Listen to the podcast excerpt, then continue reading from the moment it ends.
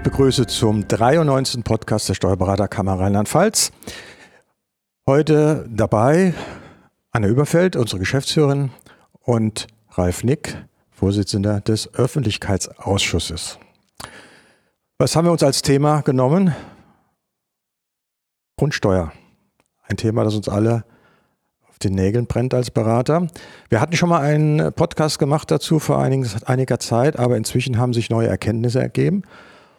Und ich denke, da ist es ganz interessant, nochmal ein Update zu machen und unsere ja, Erkenntnisse und unser Wissen, was wir inzwischen haben, weiterzugeben. Ralf, Formulare und so weiter, Werte bei den Finanzämtern, wie ist da der aktuelle Stand? Ja, der aktuelle Stand ist, dass Formulare schon im Internet äh, kursieren, dass man äh, die Formulare, die wie sie quasi vom äh, Bundesfinanzministerium rausgegeben werden, äh, da sind, aber es sind keine öffentlichen äh, Versionen. Öffentlich ist ja eigentlich nur Elster und Elster hat noch nichts preisgegeben. Stand heute Mitte, Ende Mai. Aber der geneigte Bürger kann sich doch das Zertifikat holen, was er dann braucht. Genau, das, das äh, dürfte ja gehen. Ist ja relativ einfach. Äh, der Steuerpflichtige, der die äh, Grundsteuererklärung selber abgeben will, dafür über Elster seine Steuererklärung abgeben. Er sollte nur jetzt wirklich zeitnah beginnen, sich dieses Elster-Zertifikat äh, zu bekommen, weil das kann auch schon mal zwei, drei, vier, fünf, sechs, sieben Wochen dauern, bis er nachher quasi alle Daten hat, um die Steuererklärung einzureichen. Anne? So aus der Sicht des ähm, normalen Bürgers. Aber das Elster-Zertifikat, was ich doch schon habe, wenn ich meine Steuererklärung zum Beispiel selber mache, das ist doch das Elster-Zertifikat, was ich auch hier benutzen kann. Mit diesem Zertifikat kannst du auch deine Grundsteuererklärung abgeben, nur es soll ja den ein oder anderen Steuerpflichtigen geben, der die Steuererklärung über den Steuerberater abgibt und dafür kein äh, Zertifikat braucht. Wenn er jetzt seine Grundsteuererklärung abgeben will, braucht er ein Elster-Zertifikat. Und dann würden die Elster-Formulare zum Download zur Verfügung stehen. Wann? Wenn das Portal freigeschaltet ist. Du sagst es und das ist am 1.7. Genau. Aber meine Information ist dann die, dass sie eben nicht zum Download freistehen, weil man nicht möchte, dass die in Papier eingereicht werden. Nee, die Formulare stehen natürlich, also ja. vorrangig nicht zum Download bereit, sondern das Elster-Portal bietet ab dem 1.7., also das ist die optimistische äh, Haltung der Finanzverwaltung. Ab 1.7. ist die Elster-Schnittstelle frei. Das Portal ist frei. Über Elster kann jeder seine Steuererklärung erfassen und auch einreichen elektronisch. Genau, also mit Downloaden und äh, Einreichen ist da, äh, daran haben die vorrangig nicht gedacht. Papier ist nicht erwünscht. Genau. Es soll wohl Ausnahmefälle geben bei vielleicht Älteren ohne PC ohne IT, wie das dann praktisch sein soll, weiß ich nicht. Weiß die Kammer auch nichts Näheres. Nee, weiß die Kammer auch noch nichts, aber wir werden ja mit dem Landesamt für Steuern irgendwann mal sprechen, auch in der Hinsicht, und dann wird man vielleicht das erfahren. Aber für die Steuerberater ist ja vordringlich, äh, dass ihr die Elster-Schnittstelle habt. Es gibt da noch einen Termin ne, mit, der, mit dem Landesamt. Ja, wir treffen uns Mitte Juli mit dem Landesamt für Steuern. Da steht natürlich die Grundsteuer ganz oben auf der Tagesordnung. Okay, da werden wir dann auch entsprechende Informationen bekommen. Jetzt schauen wir mal ein bisschen mehr noch in den Berufsstand. Wir haben ja verschiedene Softwarelösungen, die von den Kollegen genutzt werden können. Zwei aus meiner Sicht favorisierte ist die mit Datev, das ist Fino, wenn ich richtig weiß. Und dann gibt es eine über die sogenannte Smart Steuer. Äh, meine Kenntnis bis heute sind beide nicht vollständig nutzbar. So du, bist, du bist Fino-Anwender, soweit ich weiß, Ralf. Äh, genau, es gibt zwei äh, ich sag mal, favorisierte äh, Produkte. Das ist einmal Smart Grundsteuer und einmal Grundsteuer Digital, das über die DATEV im Wesentlichen läuft. Alle haben DATEV-Schnittstellen, alle sind äh, äh, portabel mit allen Programmen, ob das jetzt Agenda ist, ob das Haufe ist, äh, Sam, äh, Simba. Äh, beide Programme sind mit allen gängigen Softwareprodukten der Steuerberater kompatibel. Aber alle haben eins gemeinsam. Ich kann keinen Prozess komplett jetzt schon abbilden, von der Eingabe bis zur Abgabe. Was sehr schade ist, denn wir haben bei uns gehen jedenfalls schon eine ganze Menge Daten ein und wir könnten eigentlich schon Erklärungen bearbeiten im Vorfeld, weil das wird ja nachher sehr eng. Aber leider äh, sind die Softwareanbieter wohl insgesamt noch nicht so, dass man das vernünftig machen kann. Ja, es ist äh, sind alles so Bruchstücke. Ne? Man kann schon Daten eingeben, das kann ein Grundstück ja, eingeben, man kann mal eine, eine Anfrage stellen, nur dann äh, funktionieren die Schnittstellen zum Grundbuchamt nicht. Ich habe das jetzt mal bei mir probiert. Äh, ich kann über das System Grundbuchauszug anfordern, das hat funktioniert. Äh, aber der durchgängige Prozess, und da sind wir ja, äh, das ist ja bei uns allen dran gelegen, dass wir einen durchgängigen Prozess, am besten, ich setze mich jetzt dran und äh, vier Stunden später habe ich die Steuererklärung fertig. Äh, das funktioniert halt jetzt noch nicht, weil da die ein oder andere Schnittstelle noch nicht funktioniert. Durchgängig arbeiten würde für mich heißen, möglichst digital. Genau. Und die Frage ist, wie kriegen wir unsere Mandanten dazu, digital mitzuarbeiten? Denn äh, dann wär, hätten wir einen schönen durchgängigen Prozess. Hast du da Ideen oder wie ja, hast du es gemacht? Äh, da äh, bieten ja beide gängigen, also die beiden Produkte, die wir eben angesprochen haben, die Möglichkeit, dass der Mandant auch zuarbeiten kann. Das heißt, ich lege äh, bei mir in der Kanzlei das äh, für den Mandanten Walter Mock ein äh, Grundstück an oder zehn Grundstücke. Der Mandant erfasst äh, zusätzliche Daten in einer äh, in der Cloud. Er hat einen Zugang, äh, kriegt dann in, äh, eine Zugangberechtigung und erfasst in der Cloud noch Daten, die wir nicht kennen. Und äh, dann sind wir immer auf demselben Stand.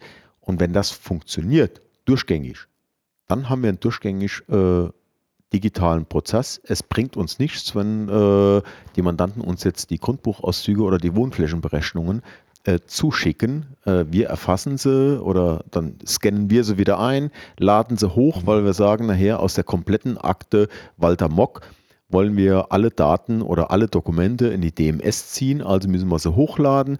Das macht in der Kanzlei natürlich enormen Mehraufwand und äh, das sollte man vermeiden. Beide Produkte die ich kenne, bieten die Möglichkeit, aber aktuell noch nicht final. Noch nicht, ja. Wie bekommt man nun die Mandanten dazu? Eine Möglichkeit ist ja immer so ein bisschen das Honorar, Anne. Könnten wir da hingehen und sagen, okay, das ist das Honorar für eine bestimmte Größenordnung. Wenn das digital macht, geben wir euch einen Nachlass von irgendwie. Wäre das berufsrechtlich einwandfrei? Ja, weil ihr dürft ihr die angemessenes Honorar verlangen und das Honorar ist angemessen auch nach Aufwand. Zum Beispiel setzt du dann, wenn du es einfach machst, einen Zehntelsatz runter und sagst hier, man dann nicht mehr normalerweise der Mittelwert, aber wenn ich alles digital bekomme, dann machst du einen niedrigeren Zehntelsatz. Mhm. Ja, oder wenn du eine Gebührenvereinbarung machst, machst es, ähm, vereinbarst du es sowieso anders. Also das wäre aus meiner Sicht ja eine Möglichkeit, dem Mandanten einen Anreiz zu geben, dass er es dann auch digital macht. Denn äh, monetäre Anreize sind oft in dieser Situation hilfreich aus unserer Sicht. Und äh, wenn wir zügig damit arbeiten können, haben wir unterm Strich ja nicht weniger, wenn wir weniger Aufwand haben und äh, bekommen es aber dann digital. Wir können vielleicht dann auch mehr Fälle abarbeiten, was ja letztlich, äh, wenn das was kommt oder was wir befürchten, ein ziemlicher Tsunami ist. Ja, Meine Befürchtung ist ja, dass äh, im Moment finde ich bei uns noch eine sehr große Zurückhaltung mit, mit äh, Hinweisen, Aufträgen äh, und ähm, von den Prognosen, die man mal gemacht hat die Leute werden vielleicht im August, im September nach der Urlaubszeit wieder auf das Thema kommen. Vielleicht wollten sie es mal selbst machen. Dann scheitern sie am Zertifikat, wo auch immer.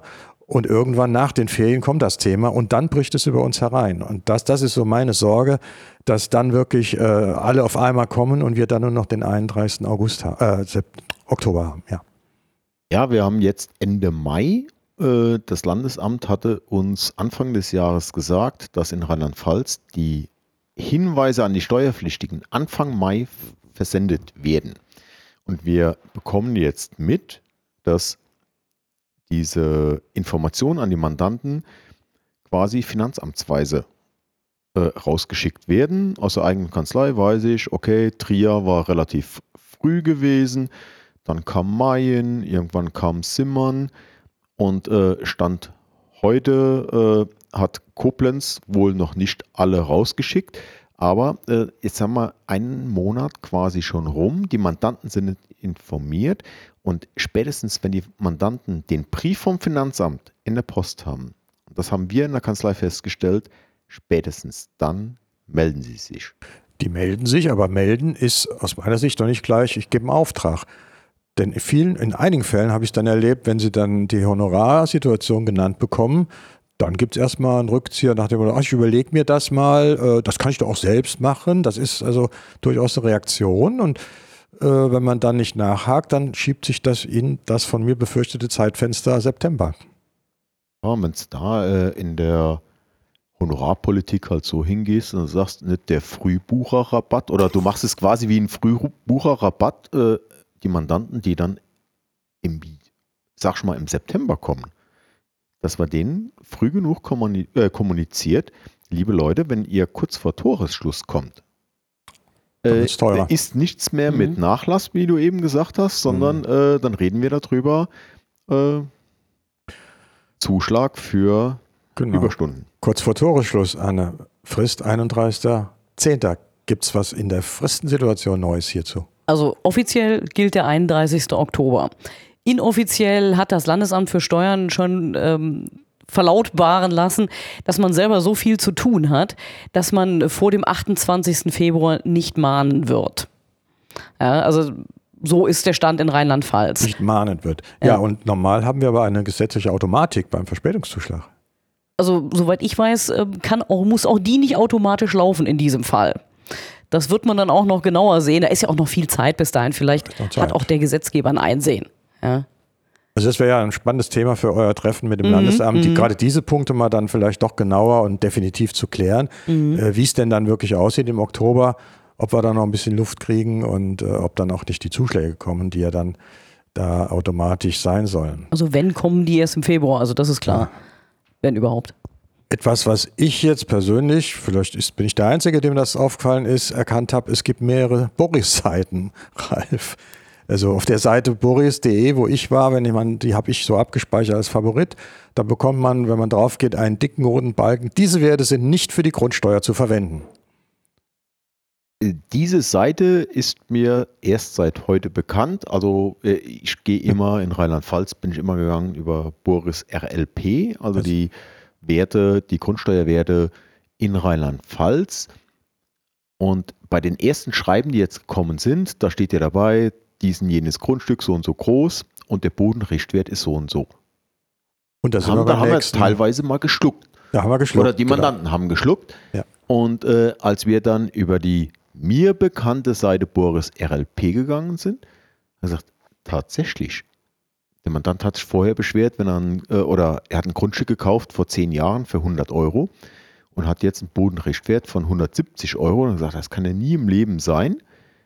Und wir haben über Boris RLP nachgeschaut und siehe da, der Wert von 170 Euro, den das Finanzamt mitgeteilt hat, die haben den ja auch irgendwo her. Ich gehe mal davon aus, von Boris RLP, äh, von dem äh, Gutachterausschuss. Gutachterausschuss. Der hat leider Gottes gestimmt. Ja, aber leider sind mir inzwischen mindestens mal zwei umgekehrte Fälle untergekommen, wo die Werte, die bei äh, Gartenland waren mit 4 Cent, teilweise mit 25 Cent, 4 Euro, in diesem Bereich lagen. Und äh, der Bodenrichtwert vom Finanzamt war bei 255 Euro. Und das Ganze für ein riesengroßes Grundstück. Wir haben zwei solche Fälle und das wäre ja auch mal ein Thema, Anne, äh, weiterzugeben. Äh, wie kommt es dazu? Die übernehmen ja eigentlich, wie wir hören, die Werte vom Gutachterausschuss aber äh, wie kann das so gravierend auseinandergehen? Ist da ein technisches Problem oder? Genau, wir haben auf deine Anregung ja. hin ja auch diese Fragen an das Landesamt für Steuern schon weitergegeben und rechnen auch mit einer Antwort. Aber im ersten Moment konnten die es nicht erklären. Das ist dann an die Grundsteuerabteilung weitergegeben worden und die kauen darauf rum, wie sowas passieren kann. Mhm. Heißt aber auch für uns, Ralf, Genau, äh, das ist das Wichtige. Äh, wenn ich jetzt sage, okay, äh, egal wie die Preispolitik bei uns ist, äh, ich darf mich natürlich nicht darauf verlassen, das Finanzamt schickt mir irgendwelche Werte, ob das jetzt die Grundstücksgröße ist oder auch der äh, Bodenrichtwert. Äh, ich darf mich darauf verlassen, was das Finanzamt mir schickt.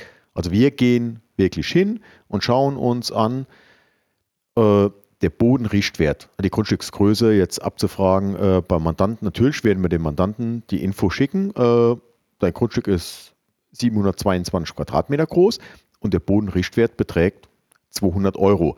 Nur den Bodenrichtwert, den werden wir, nachdem wir die Daten vom Finanzamt eingepflegt haben, überprüfen über Boris RLP. Und wenn es da äh, krasse Missverhältnisse gibt, äh, Muss dann kommt die Sache hoch zum Chef und Ja. der entscheidet dann, äh, äh, nein, guck mal, da ist ein äh, kleiner Strich in dem äh, Grundstück drin und das eine ist Gartenland, das andere ist Bauland. Äh, und dann müssen wir halt mal ein Grundstück auch, das gibt es ja auch, dass ich sage, okay, das vordere Land ist äh, äh, Bauland, das hintere ist Gartenland. Dann muss ich halt zwei verschiedene Bodenrichtwerte ansetzen. Aber für irgendwas sind wir ja auch gut. zeigt mir aber, dass es nicht unwichtig ist, dass vielleicht ein Steuerberater auch tätig ist, der das überprüft, äh, der, der also die Dinge hier äh, in diesem Sinne kontrolliert, äh, was der Mandant vielleicht im Zweifel dann gar nicht macht, weil er es einfach so nebenbei für sich erledigen will. Ne? Der Also 225 Euro Gartenland, das wären teure Tomaten. das sind sehr teure Tomaten, wobei, wenn man guckt, was die heute kosten, wundert mich da gar nichts mehr. Aber gut, wo die kommen ja auch, was weiß ich, woher. Ja, dann vielleicht noch so in Richtung äh, Abschluss. Äh, haben wir an der einen oder anderen Stelle schon Probleme erkannt, die wir noch vielleicht weitergeben können? Ich denke an die Sauna im Keller. Äh, ja, da muss man halt wirklich genau aufpassen und äh, welche Gebäudeteile, welche Räume gehören in welche Steuererklärung rein. Und äh, du hast angesprochen, die Sauna, wenn ich einen Keller habe, äh, zählt der Keller ja eigentlich nicht dazu. Habe ich aber einen Hobbyraum, eine Sauna, äh, den Hobbyraum jetzt mal als Fitnessraum nutze und nicht als Abstellraum, dann gehört er dazu. Als Abstellraum gehört er nicht dazu. Bei der eigengenutzten Wohnung äh, gehört die Abstellkammer dazu, bei der vermieteten Wohnung gehört sie nicht dazu. Da gibt es äh, immer verschiedene äh, Gesichtspunkte. Ich kann nicht ein Gebäude mit dem anderen vergleichen. Also ich muss mich wirklich intensiv schlau machen, was gehört wo dazu. Und das Beispiel Sauna ist da ein sehr gutes Beispiel. Ja. Also wollten wir auch nur mal darauf hinweisen, man muss schon im Detail auch genau gucken, äh, wie sich das Ganze zusammensetzt, weil der Fehler, der da passiert, ist sehr langfristig und kostet dann Grundsteuer. Ne? Ja, und das äh, ist das. Der Mandant schickt dir die Unterlagen und da steht in den Bauplänen, weil er irgendwann mal ein Haus bauen oder als er es gebaut hat und gesagt, da gibt es meinen Hobbyraum und du qualifizierst es als Hobbyraum, der dann wiederum äh, grundsteuerrelevant wäre. Und der Mandant sagt nachher im Endeffekt, ja nee, das war mal irgendwann so geplant oder als Kinderzimmer und äh, stellt sich raus, sie haben gar keine Kinder. Äh, Man muss das schon nur Kartoffeln drin, abklären. Man muss es schon abklären, ja. Eine Sache noch vielleicht auch, die mir aufgefallen ist und die vielleicht auch eine Frage aufwirft.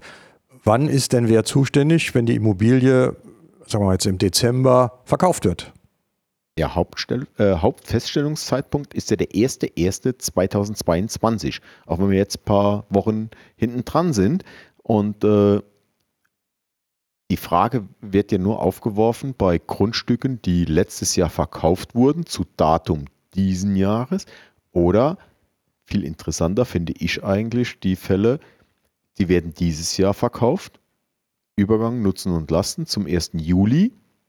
Aber verantwortlich ist noch zum Hauptfeststellungszeitpunkt der, Voreigner. Eigentümer zum 01.01.2022. Und das ist der Verkäufer. In deinem Fall, wenn du sagst, äh, ich verkaufe mit Übergang Nutzen und Lasten äh, zum 01.01.2022, da haben wir einen wirtschaftlichen Eigentümer ab 22, äh, dann ist der Käufer äh, abgabepflichtig. In Genau. meinem Fall, ich verkaufe im Juli, dann noch ist der Verkäufer äh, abgabepflichtig. Genau. Also Verkäufe im Dezember, wenn das Grundbuch im Folgejahr erfolgt, ist immer, und der wirtschaftliche Eigentum geht über, dann ist immer der Neue schon zuständig. Genau.